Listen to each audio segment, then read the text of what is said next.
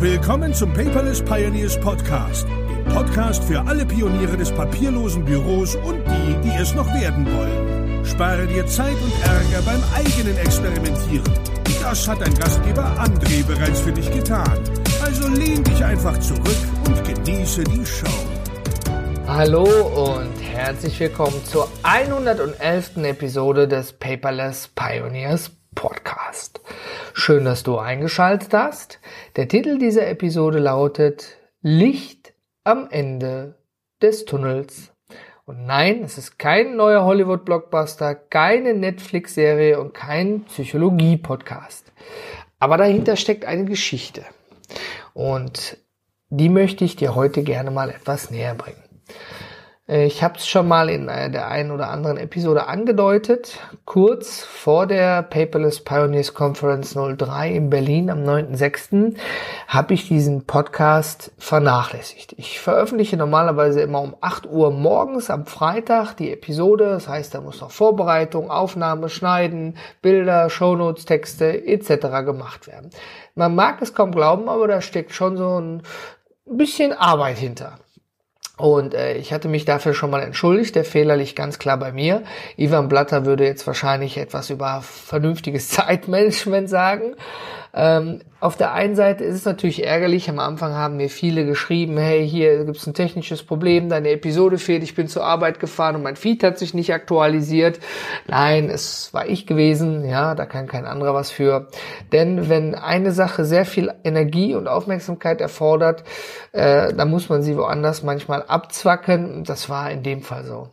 Dann ähm, während der PPC am Freitag und noch zwei Wochen danach kamen regulär die Episoden. Ja, wir hatten eine super Episode äh, mit allen Speakern gehabt, so ein Special.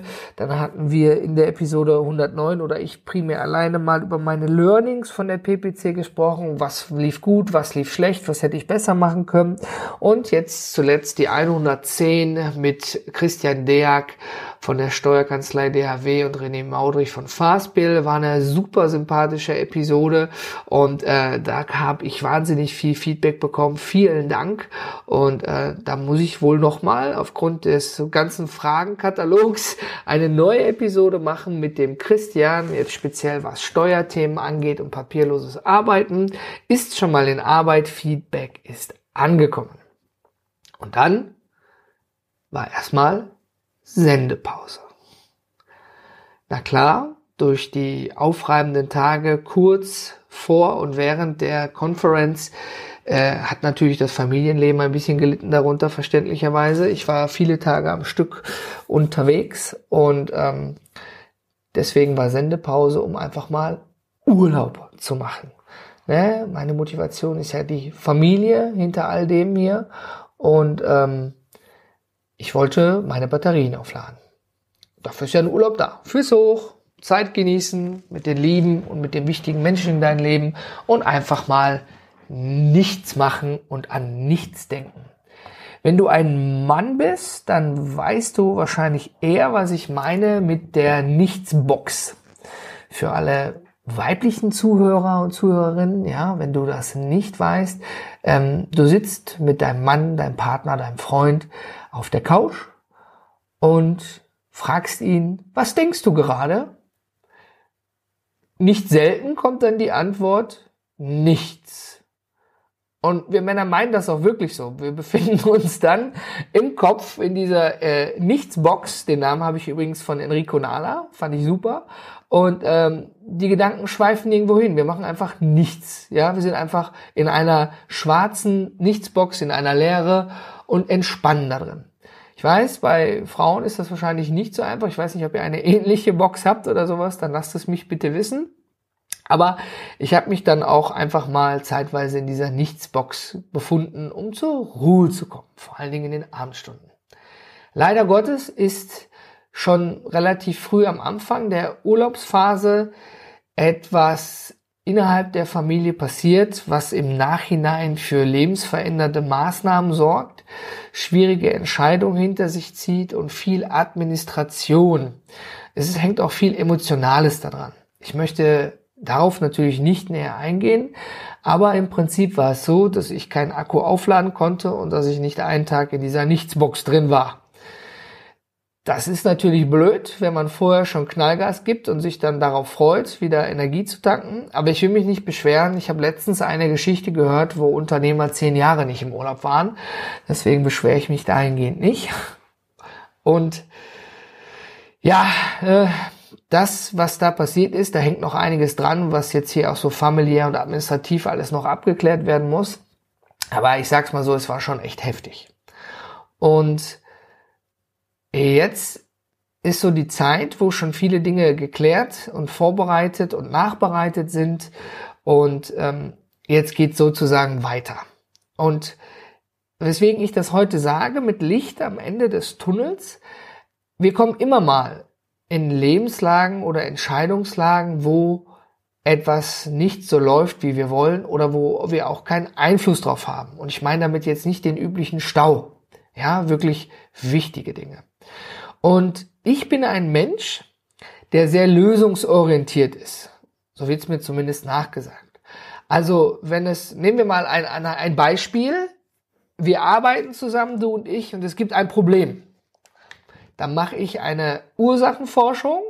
Was ist denn das Problem? Wie ist es entstanden? Das hat für mich den Sinn, ich möchte das Problem nicht nochmal machen, äh, nochmal haben oder den Fehler nochmal machen, sozusagen die Vergangenheit wiederholen. Deswegen ist schon so eine Ursache sehr wichtig.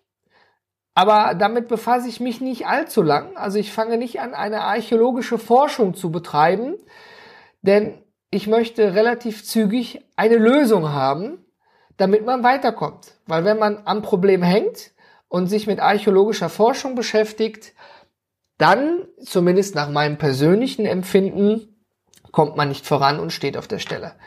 Ein Beispiel, äh, um das vielleicht zu verdeutlichen, ähm, jetzt mal äh, aus männlicher Sicht, wenn man ein Problem mit Frauen hat, welches ist auch immer völlig egal, du hast ein Problem mit Frauen und suchst jetzt einen Psychologen auf, dann wird der Psychologe mit dir höchstwahrscheinlich auf Spurensuche gehen. Was ist passiert? Warum hast du ein Problem mit Frauen? Warum traust du dich nicht, sie anzusprechen? Warum kriegst du keine Partnerin? Irgendwas sowas, einfach nur als Beispiel. Ja? Und ähm, dann findet man vielleicht nach zehn Monaten, zehn Jahren, keine Ahnung, raus, dass du in der Kindheit Stress hattest mit deiner Mama und deswegen ein Problem hast, Frauen anzusprechen.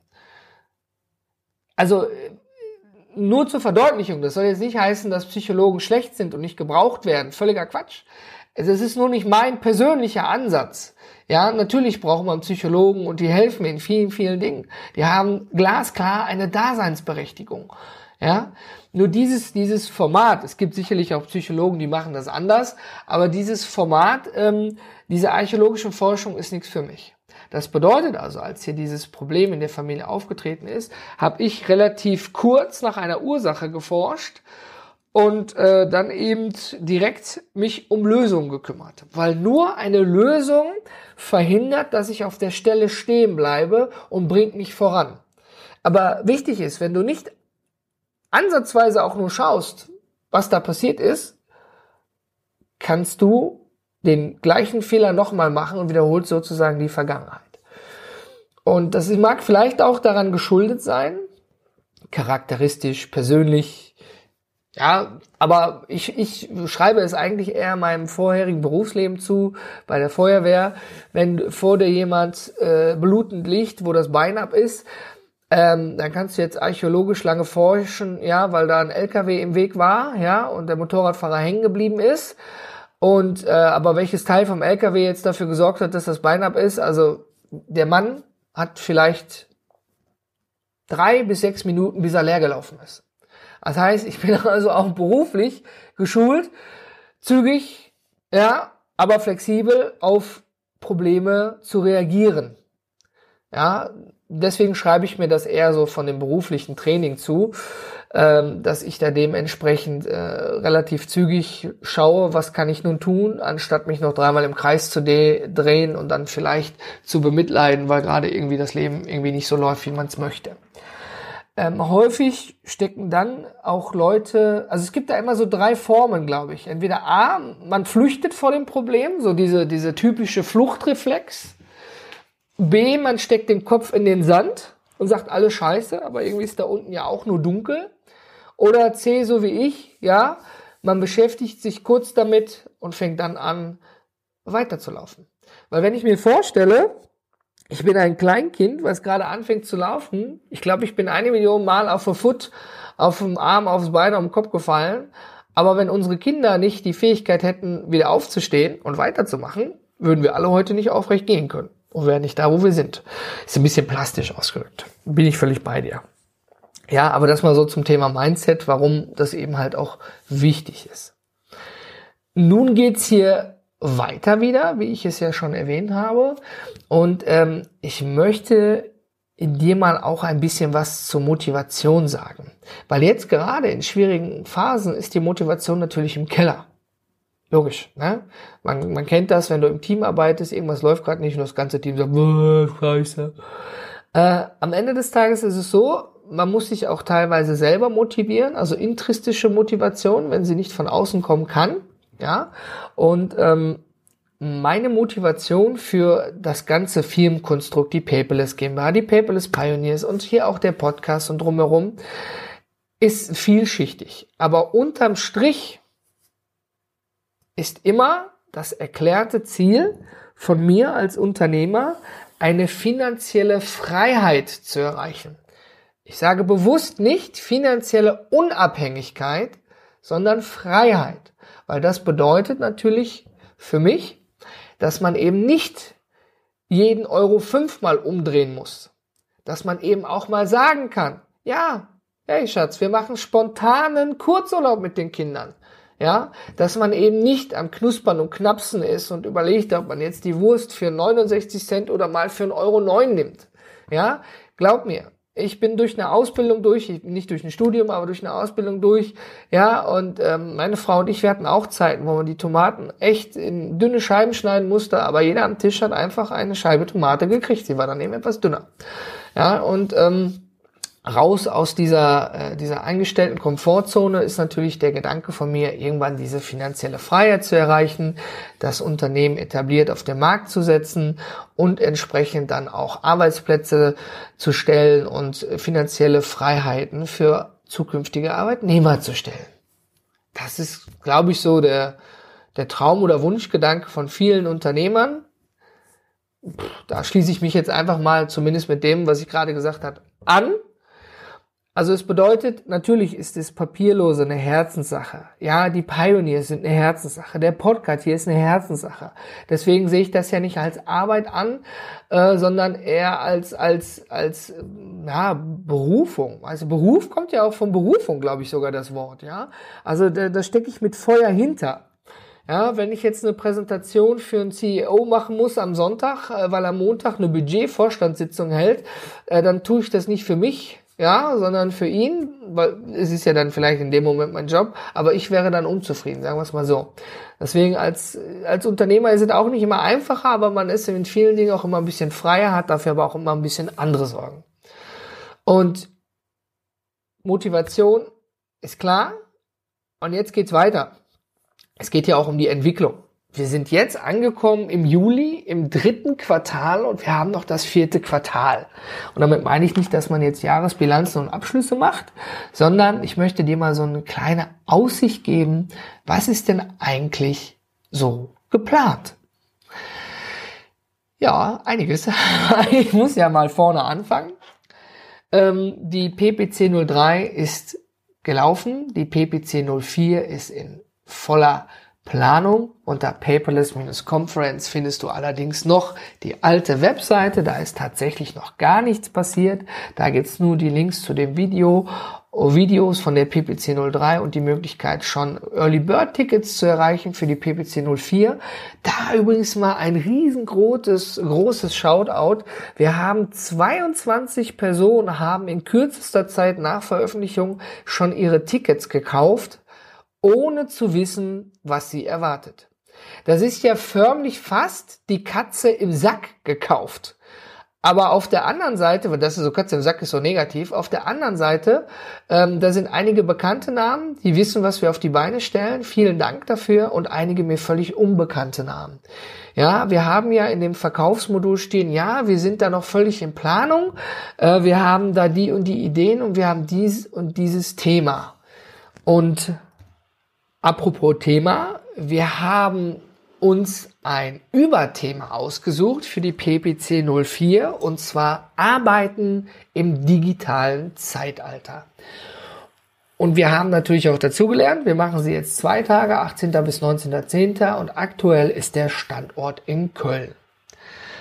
Das ist auch alles jetzt in Planung, ja. Ich habe viel an Carla abgegeben, die hat Budgetverantwortung und die Carla ist einfach jetzt die, die alle Sachen schon mal vorbereitet und rausfischt. Das heißt, wir haben also, außer dass wir sagen, am Freitags haben wir spannende Keynotes und samstags spannende Workshops an einer limitierten Personenanzahl und sonntags Zeit für die Familie, ähm, ist da noch nicht viel da. Also finde ich das wahnsinnig charmant und äh, fast schon tränenreich, dieses Commitment von 22 Leuten, wo einige mir auch völlig unbekannt sind, die sagen, hey, ist eine geniale Sache, da bin ich auf jeden Fall dabei.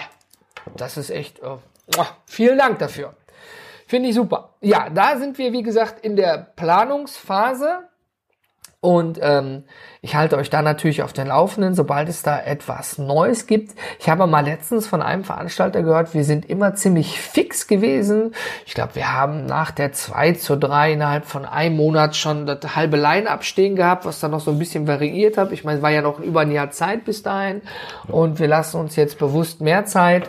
Ähm, ich habe schon mit einigen Speakern gesprochen, habe heute übrigens auch wieder einen Speaker-Termin, also eine Anfrage für einen potenziellen Speaker. Ähm, ähm, ein paar neue Gesichter kommen dazu, wenn sie ja sagen, und ein paar gestandene Gesichter, ich will nicht zu viel verraten, haben auch schon gesagt, hey, das war so super, da bin ich gerne wieder mit dabei.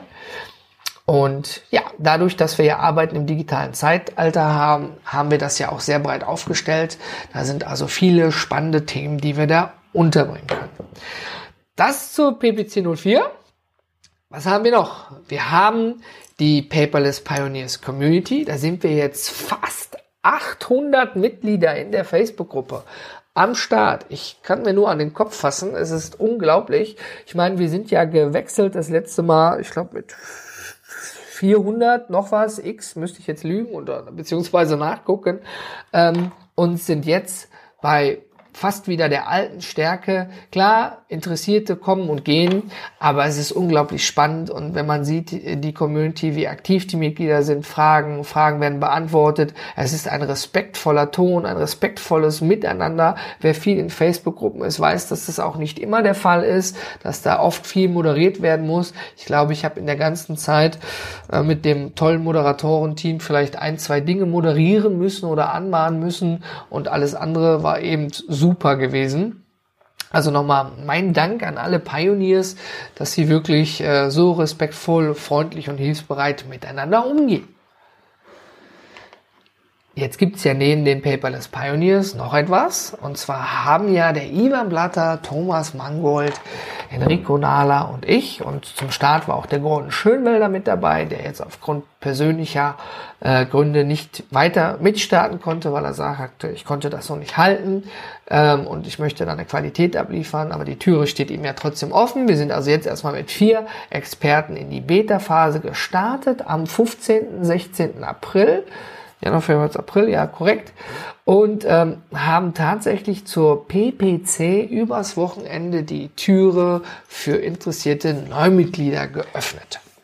Der Beta-Test war erfolgreich und ich mag es kaum glauben, aber wir sind im Paperless Place mittlerweile mit über 50 Unternehmern und Unternehmerinnen unterwegs.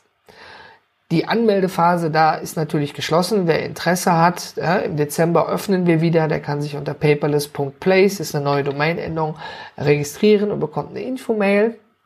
Aber ähm, das hätte ich auch nicht gedacht. Dieses, dieses Commitment, dass die Leute sagen, ja, äh, wir bekommen da etwas geboten und wir steigen ein. Ein kurz, falls du frisch eingeschaltet hast oder da den Unterschied nicht kennst, die Paperless Pioneers Community, die Ursprungs-Community, ja, da ist von der Fachkraft zur Raumreinigung bis zum Sales Director und Privatpersonen und Studenten und Frischlinge und Erfahrene, da ist alles dabei. Das ist eine riesige Schwarmintelligenz, total genial, mit ganz viel Liebe und Herzblut.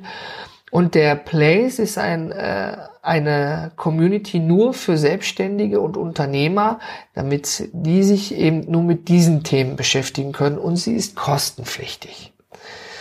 Und ähm, 50 Personen, die ein kostenpflichtiges monatliches Abo haben, das ist schon sehr respektabel. Da nochmal, wenn ein Placer zuhört, vielen Dank für, für das Commitment und ähm, ja, dass ihr dabei seid und wir da dann eben auch äh, auf unternehmerischer Ebene das papierlose Büro rocken können.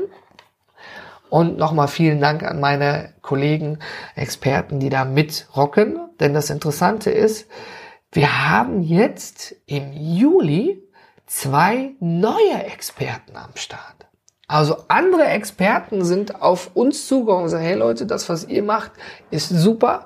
Wie können wir da zusammenkommen? Wie kann ich dazukommen? Wie kann ich mit meinem Expertenwissen einen Mehrwert im Paperless Place bieten? Und ähm, ich war da erstmal total von sehr überrascht, ja, weil das war ja ein Pilotprojekt und wir alle wussten nicht, wo die Reise hingeht.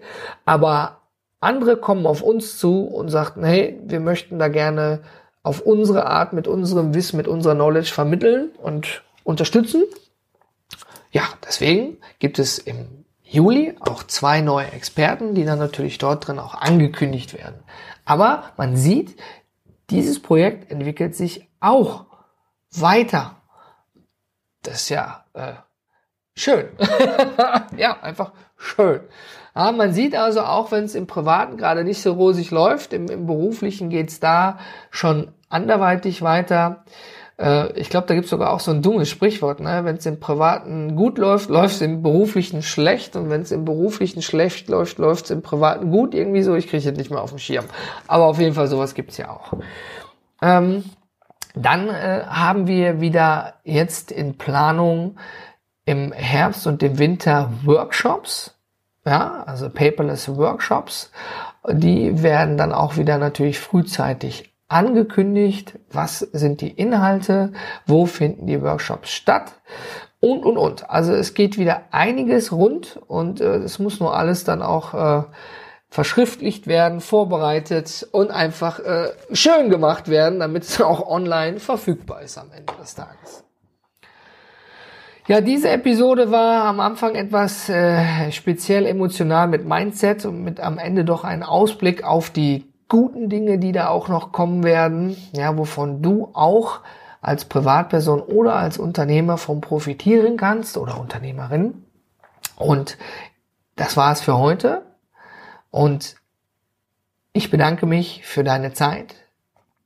Und wie du siehst, gibt es immer ein kleines Licht am Ende des Tunnels. Bis zur nächsten Episode.